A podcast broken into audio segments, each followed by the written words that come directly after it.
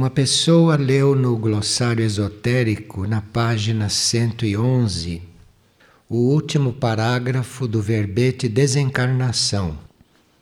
E ela está pedindo uma explicação. Esse parágrafo que ela não compreendeu diz o seguinte: O processo da desencarnação está sendo transformado na atual etapa evolutiva da humanidade terrestre e na Terra futura, novas conjunturas estarão disponíveis.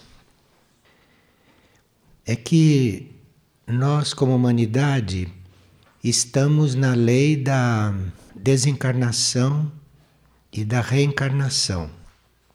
Isto é, nós devemos nos retirar de um corpo e, para voltarmos à Terra, temos que fazer um outro corpo.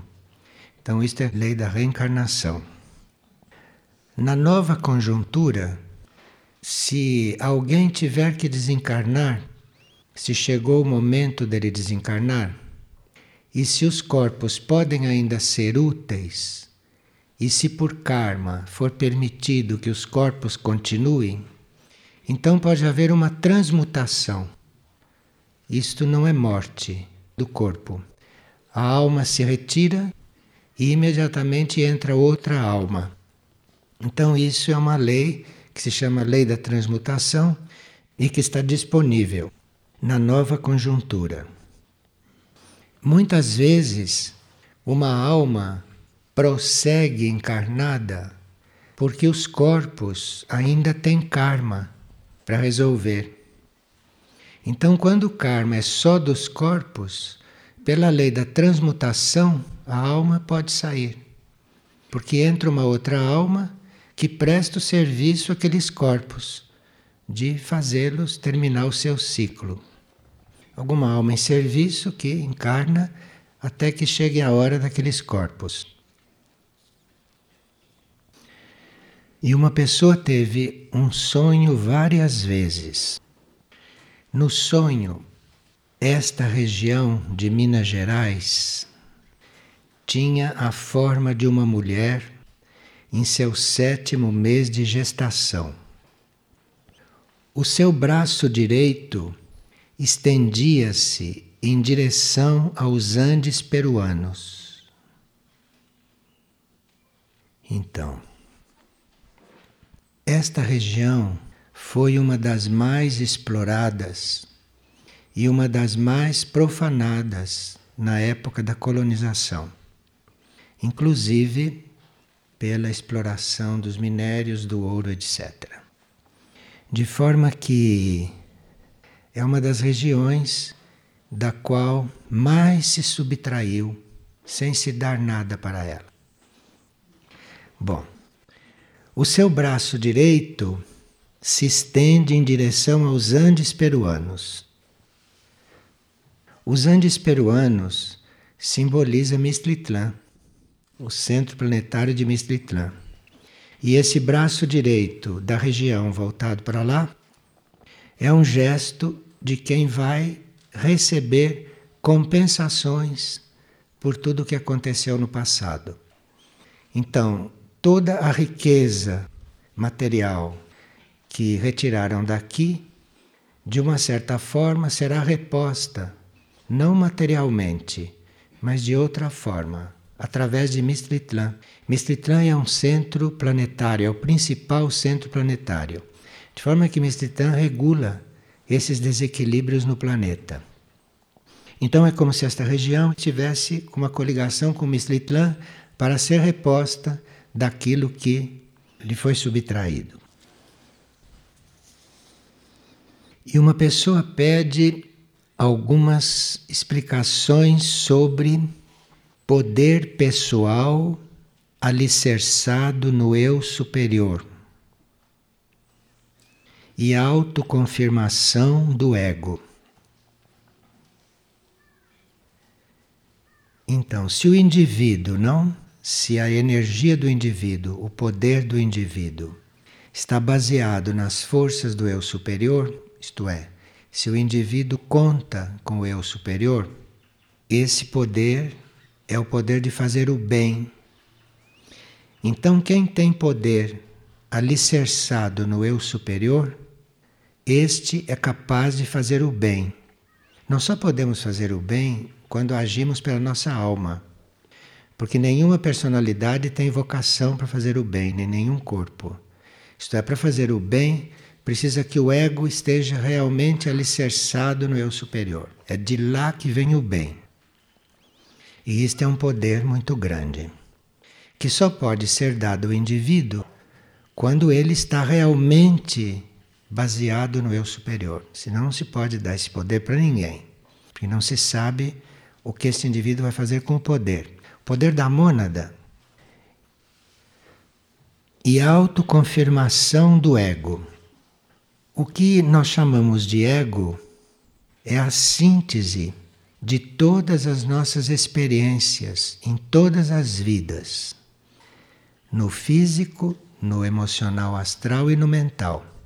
Então, tudo aquilo que nós já vivemos, isto faz uma experiência.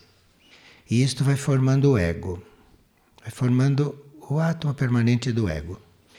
De forma que o ego, quanto mais encarnações nós tivermos, mais ele é forte, mais ele é robusto, mais ele é formado. E dependendo das experiências, é um ego de uma qualidade ou um ego de uma outra qualidade. Em geral, o ego tem orgulho, tem hábitos e tem muita separatividade. O ego, naturalmente, não é doado, o ego é muito separatista, separativo, muito orgulhoso, muito orgulhoso porque, como ele não tem uma ligação com a alma, ele não tem uma ligação natural com os níveis superiores, ele é uma síntese da nossa experiência humana. Então, ele não conhece os níveis superiores. Então, ele é orgulhoso por natureza. Ele acha que é muita coisa. Se ele conhecesse os níveis superiores, ele veria o que ele é uma síntese de experiências. Agora, ele não tem esta visão, ou enquanto ele não tem essa visão, ele é muito orgulhoso e muito separatista. E nós teríamos que ter cuidado com essas qualidades do ego, porque o ego é muito básico para a encarnação da alma. Porque a alma, para encarnar, nos planos materiais, ela precisa do ego. Ela está tendo o ego como um esteio. A alma está encarnada no ego, de forma que a alma precisa do ego para estar encarnada. Então tem aí um trabalho a ser feito com o ego. Mas quando você começa a trabalhar o ego, você vai encontrar orgulho, separatividade e hábitos dá trabalho. E uma pessoa sonhou que todas as pessoas eram iguais e que iam na mesma direção, mas elas não a viram. Ela via estas pessoas todas iguais e que iam na mesma direção, mas as pessoas não a viam. E ela no sonho ficou muito triste por não ter sido reconhecida. Essas pessoas que eram iguais e que iam na mesma direção, essas pessoas representam uma consciência grupal. Uma consciência grupal já instalada. E não podiam te ver porque você estava num plano individual. O plano individual é outro plano, não é o mesmo plano. De forma que não reconheceram porque você não era visível, você estava num outro plano. Agora, se já viu em um sonho este símbolo de pessoas todas iguais indo na mesma direção, isto já é um princípio de convite, já é um princípio de sugestão para você ser mais grupal, para você ir desenvolvendo as leis grupais. Em um CD sobre ação abnegada, se diz algumas palavras de Mória, que são as seguintes: Este grupo de ação abnegada é muito saudado pela hierarquia. A harmonia só vai existir no planeta quando todos estejam trabalhando com ação abnegada. E aí termina assim: um abnegado é aquele que caminha sorrindo no frio e na fome. Então, quando há o frio e quando há a fome, cada um se comporta de um jeito. O abnegado sorri. O frio e a fome são símbolos das privações às quais uma alma está sujeita quando encarna. O frio é símbolo da falta de amor, porque a alma é amor e uma alma encarnada sente um pouco de frio aqui. E a fome são carências para a alma, carências que são fruto da má distribuição dos bens de Deus. Como os bens de Deus não são distribuídos, uns têm mais, outros têm menos, uns não têm nada, outros têm o supérfluo. Então, os bens de Deus são muito mal distribuídos. E a fome é o fruto dessa má distribuição. Então não adianta você querer dar comida para todos, porque não vai acontecer isto. Tudo está mal distribuído. E isto é a fome que uma alma sente quando encarna. Uma alma, quando encarna, uma alma avançada, já sabe destas coisas, não? Já sabe que vai passar frio, já sabe que vai passar fome, de ver esta desigualdade e de ver esta falta de amor que para nós está muito bem, mas para uma alma evoluída não está não. Então isto é o frio e a fome que o atributo se refere. A ação abnegada, a ação sem interesse, a ação dedicada, a ação que se faz amorosamente, sem querer nada em troca, equilibra toda esta situação mundial. Então, a ação abnegada é muito importante. Para aqueles que quiserem ir a fundo nesse grupo dos atributos da ação abnegada, ele está no folheto do monastério. E uma pessoa pergunta: se por circunstâncias eu não pudesse cumprir a tarefa com o grupo programado, seria possível me integrar em outro grupo afim? Então, sempre que nós saímos do programa que foi estabelecido para a nossa vida, deve haver uma adaptação das energias. Sempre é possível, porque a lei evolutiva está sempre pronta para atuar. Então, se você não cumpre o seu papel dentro de um grupo e vai atuar num outro grupo, aí tem que haver uma adaptação de energias antes que você possa estar lá realmente servindo. A energia tem que fazer adaptações. A sua energia com a energia do grupo e a energia do grupo com a sua energia. Tem que haver uma adaptação, pois não? Para mim é assim curioso. Programa, tarefa, onde é que a tarefa é, se é aquela mesma ou não é, sabe? Isso. Ela disse que para ela é um pouco nebuloso esta questão da tarefa, onde é, como é e qual é. Sim. Quando a alma está consciente da tarefa e a tarefa já está completamente organizada antes da encarnação, não há dúvida. Se reconhece logo a tarefa, se cumpre a tarefa e se segue. Agora, quando são coisas que dependem ainda do processo da alma, da personalidade, tem que haver ajustes. Então a própria tarefa tem que ser reajustada.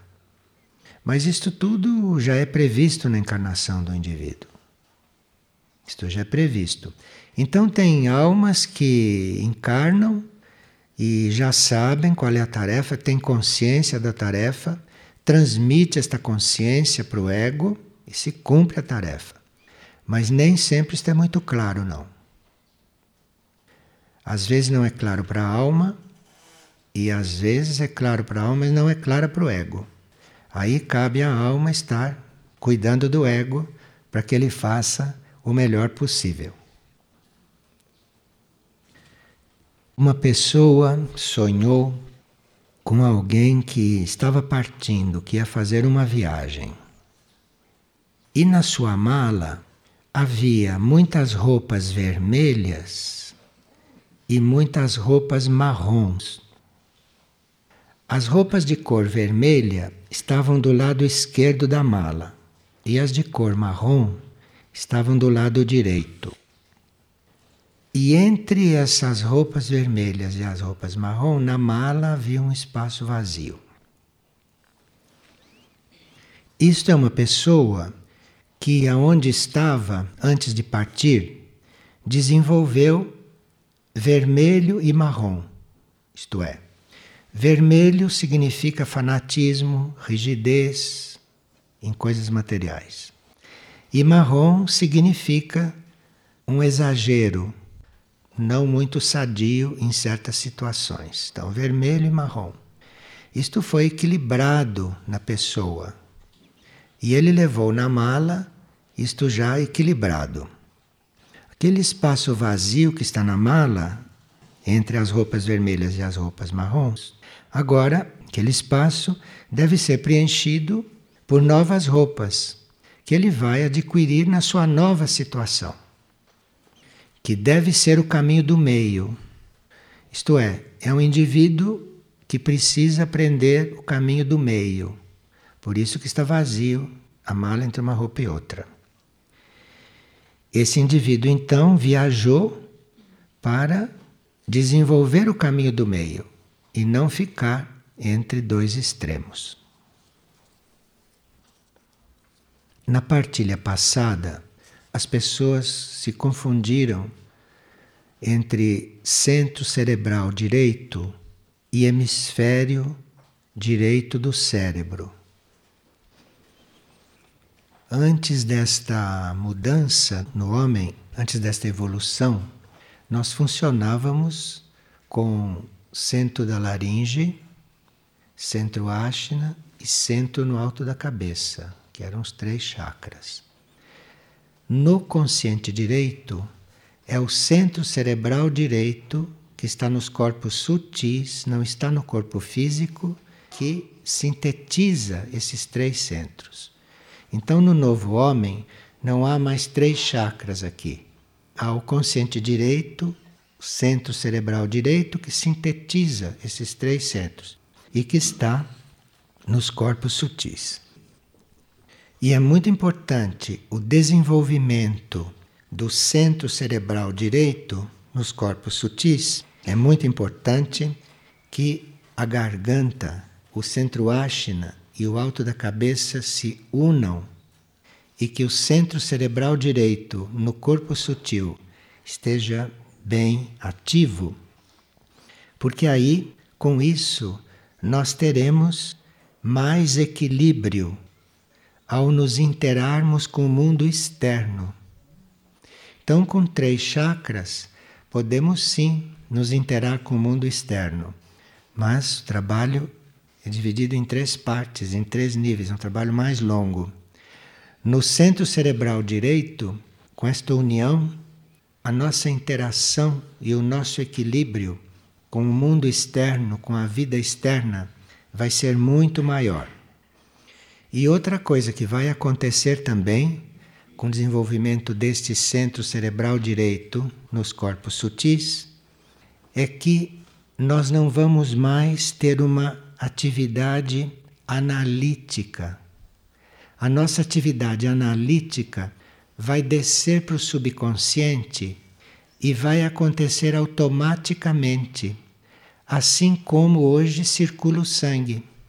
Circulação do sangue faz por si, não é? A respiração faz por si. Vocês não têm que se ocupar disto. Com o desenvolvimento do centro cerebral direito, você não precisa mais se preocupar em analisar nada. Porque assim como circula o sangue, assim como você respira, você vai analisar, sem você fazer nada, vai ser automático. Compreende a diferença? Compreende o novo homem? Então, isto que hoje nós precisamos fazer, estar analisando, estar pensando, estar refletindo, estar, enfim, pesquisando, não? Isto tudo vai descer para o subconsciente e vai acontecer automaticamente, como se fosse uma função do corpo físico. E nós vamos então ficar com esse centro cerebral direito nos corpos sutis, todo disponível para fazer a conexão com os níveis superiores de consciência. Então, a mente, o cérebro, vão ter toda essa elocubração automática. Então vão ficar livres, mais liberados para receber do centro cerebral direito aquilo que é a energia e tudo que possa vir dos mundos superiores através desse centro. Nós podemos colaborar com esse processo. Isto é, esse processo está acontecendo em todos os que são seres novos, não seres desta época, isso está acontecendo, a formação, desenvolvimento desse consciente direito, mas nós podemos colaborar com isso é não nos deixando controlar pelo ego humano. Este é o trabalho. Então, nós não podemos estar trabalhando nisso diretamente, nem sabemos como. Isto não é material. O trabalho é nós não nos deixarmos controlar pelo ego humano, termos o ego humano como um, um instrumento, um instrumento para nós nos manifestarmos, até para manifestar a alma num certo sentido. Mas tomarmos muito cuidado para o ego não nos conduzir, para nós fazermos o que tivermos que fazer, conforme a nossa consciência. Porque se nós continuamos a fazer concessões para o ego, e se nós continuamos a viver como ego, este centro cerebral direito não tem muito ambiente para se desenvolver. Então, isto é o assunto de hoje, né? Agora, a nossa atitude interna, a nossa aspiração em manifestar a alma e não o ego, tudo isto vai ajudar, tudo isto vai colaborar para a formação deste centro e a nossa disposição para nos transformar. Então, sempre que nós encontrarmos no ego ou em algum corpo uma dificuldade para fazer alguma transformação, nós teríamos que ter uma disposição de não nos deixarmos levar por isso e estarmos sempre do lado da transformação. Transformação na prática, é fazer o contrário do que o ego está tendendo a fazer. A não ser que o ego já esteja mais evoluído, já esteja mais integrado no processo e que o ego já saiba que ele não resolve. Mas até um ego chegar a esta conclusão, passa muitas experiências. E durante todo esse processo que se pode fazer conscientemente, não? De nós frearmos as tendências do nosso ego, nós não nos deixarmos levar pelas forças do nosso ego, pelas tendências do nosso ego, que é comuníssimo, que é muito comum. Então, além disso, nós teríamos que ter uma fé real e profunda que isto é uma situação provisória que isto não é uma situação eterna e que ela, a uma certa altura, será transcendida, será superada. Então, é uma fé e uma entrega à realidade suprema, enquanto se está vivendo este processo. Porque nós não vamos ter o consciente direito desenvolvido porque queremos ter e porque estamos trabalhando para ter. Isto é uma questão de amadurecimento, não? É uma questão da experiência da vida dentro desses corpos, dentro da encarnação, dentro desses centros todos. Mas nós temos que ter fé que isto é real, que isto vai se realizar e estar entregue a este processo. Este centro cerebral direito, como os outros dois do consciente direito, que não estão no corpo físico, mas nos corpos sutis, é o centro cerebral direito, o cardíaco direito e o plexo cósmico direito, esses centros veiculam energias da alma, energias da mônada, e quando estão bem desenvolvidos, veiculam energias do regente monádico, lá no plano cósmico. Então, o regente monádico não tem condições de se manifestar através do sistema de chakras, o regente monádico. Regente monádico é o que rege as sete mônadas, rege o indivíduo todo. Esse, pelo sistema de chakras, não tem como se manifestar.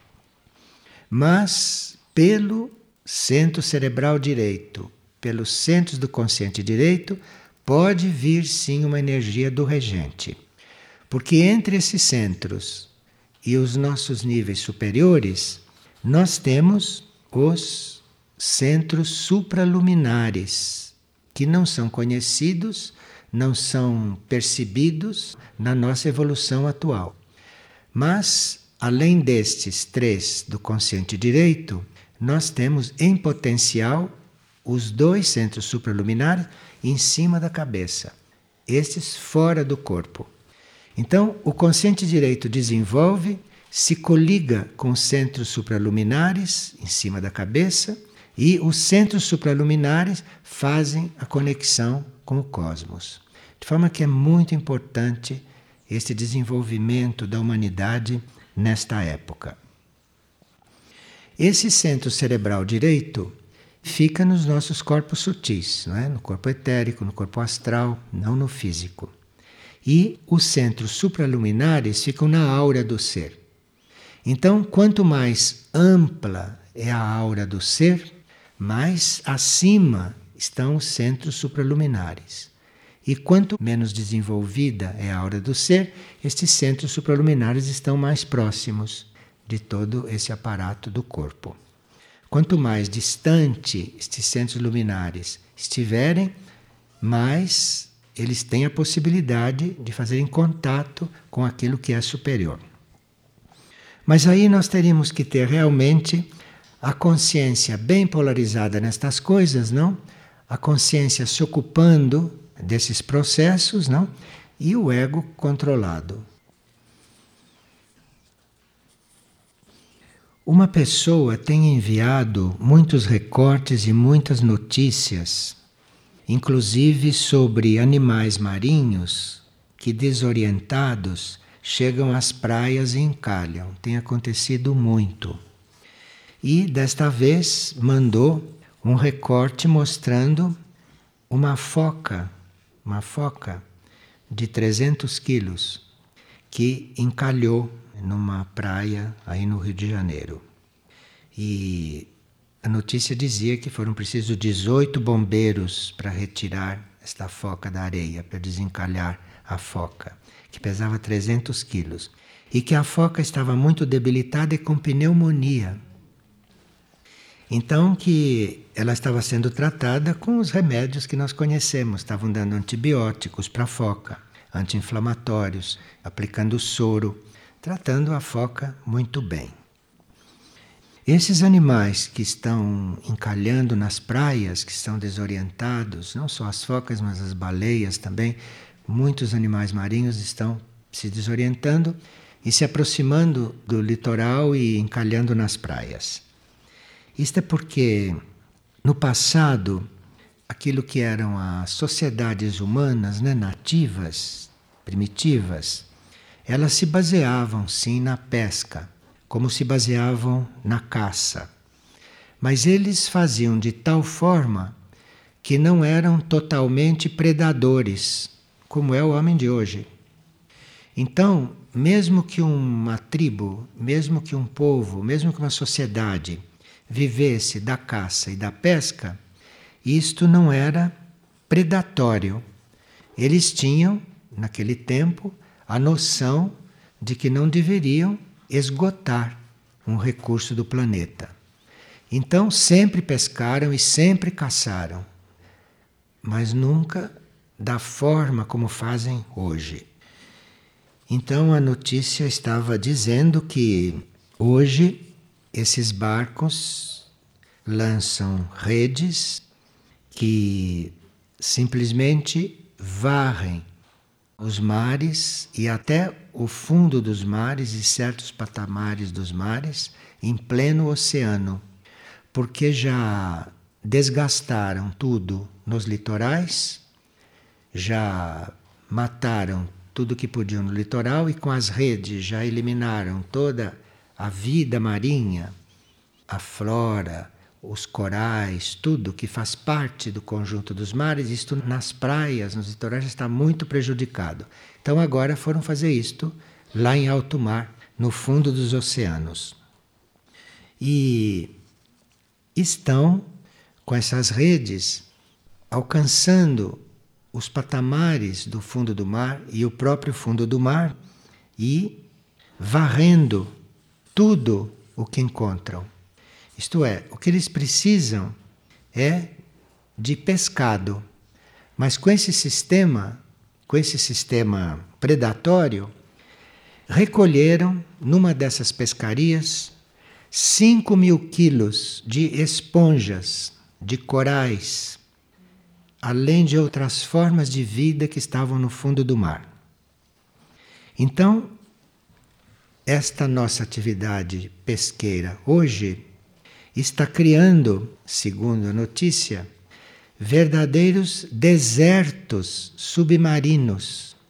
Então, nós não estamos só desertificando a Terra, estamos também desertificando os oceanos. É que os oceanos são imensos e até que a gente consiga transformar o fundo do oceano em deserto, talvez algo já tenha acontecido, não? Não vai acontecer o que está acontecendo aqui na superfície. Mas, com isso, se está retirando, se está literalmente varrendo do fundo dos oceanos corais que têm milhares de anos de idade. Um coral dura milhares de anos. E estão retirando essas preciosidades que fazem parte do equilíbrio planetário. Então, certas coisas que fazem parte da Terra, certas coisas que fazem parte dos mares, da vida marinha e da vida terrestre também, certos animais que vivem na superfície da Terra e que estão sendo dizimados, destruídos, isto tudo faz parte do equilíbrio planetário. Então, se o homem conseguisse, por exemplo, eliminar os animais, o planeta não ficaria mais equilibrado.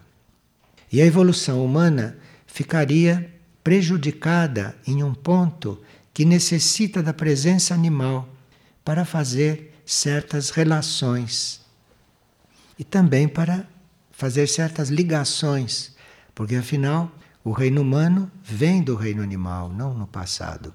E a presença do reino animal aqui é como que fosse uma forma deste reino humano equilibrar muita coisa com o reino animal.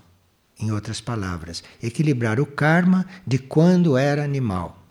Mas o homem não sabe disso e massacra os animais aos milhões a cada dia, como vocês sabem.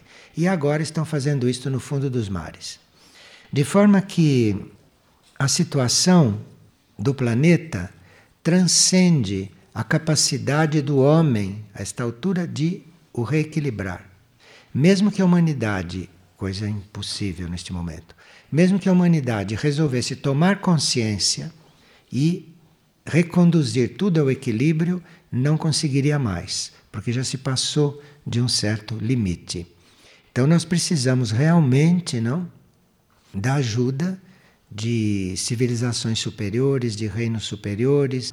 Necessitamos da presença extraterrestre aqui na Terra, através das naves, através dos comandos, através das incursões extraterrestres aqui. Necessitamos disto para conseguirmos não desequilibrar tudo totalmente, mas é sempre interessante não que a gente tenha essas noções, Porque aí, individualmente, não podemos estar numa atitude menos predatória do que quase todos estão. Então, cada um que toma uma atitude um pouco menos predatória, isto pesa muito no equilíbrio kármico do planeta. E quanto mais seres não se esquivam de atitudes muito predatórias ou predatórias, quanto mais seres fizerem isto, mais chance, mais oportunidade se terá de ter ajuda nesse equilíbrio que nós humanamente não poderíamos mais conseguir. Então, aqui nós temos um pedido para todos nós. Quando nós temos contato com os animais, com o reino animal, ou nós temos uma atitude de indiferença, como se o animal não existisse, como se a gente nem percebesse o animal, ou a gente tem uma atitude de envolvimento. Vai incomodar o animal, pôr a mão no animal, agradar o animal. Tem gente que pega o animal, não percebe que o animal não quer esses contatos, não? Isso é muito comum, muito normal. E agora está surgindo o grupo Semente, que é um grupo de crianças. Já está com muitas crianças e já houve demonstrações de que se vai fazer com as crianças o que se faz com os cães, o que se faz com os cães, pegar nas crianças, agradar as crianças, trazer coisas para as crianças comerem que aqui não tem. Enfim, já estamos vendo essas coisas, não? Então queríamos pedir realmente a colaboração de todos, não? Tem uma forma de nós amarmos os animais e nós amarmos as crianças sem estar pegando, sem estar interferindo, sem estar se fazendo muito presente, não é? O animal, quando quer ser tocado, quando ele precisa ser tocado, ele dá demonstração. Ele procura a pessoa que tem uma vibração boa para ele, ele se aproxima, ele encosta na pessoa, ele agrada a pessoa. A gente vê que o animal quer ser tocado. Isto é raríssimo, é muito raro, mas existe. Mas o animal escolhe a pessoa. Isto é que nós temos que ter presente na lei do amor. É o animal que nos escolhe. Nós não temos que estar escolhendo o animal para ir agradá-lo. O animal é que nos escolhe. E em certos casos, é a criança também que nos escolhe. Então nós precisaríamos observar diante dos animais e diante das crianças se nós estamos sendo escolhidos se nós estamos sendo chamados a estar ali agindo, ou se a nosso papel é só irradiar amor, não é? é só irradiar simpatia, etc., boa vontade, etc. Mas não é por a mão, não é estar ali perto. Os animais nós não precisamos nos preocupar. Se ele precisar de agrado, ele nos escolhe, vem e diz. Isso aqui não tem dúvida. E se ele não faz isto, não precisa ir agradar o animal. É um peso isto energético para o animal transmutar. Agora, com a criança nós temos que ter um pouco mais de observação, né, de sutileza, para ver como ajudar nesse trabalho. Como ajudar, como estamos presentes como alma, como estamos presentes com uma, uma boa presença, com uma boa ajuda, não? que não é certamente estar pegando nem agradando a criança. São almas novas, sabe? Não são atlantes que gostam de, de serem abafados, né? se sentem amados com muita pressão. Esses não. Então nós precisamos aprender com eles e dar a eles também a experiência que nós temos para dar, não? Que certamente temos, porque senão não estariam entre nós.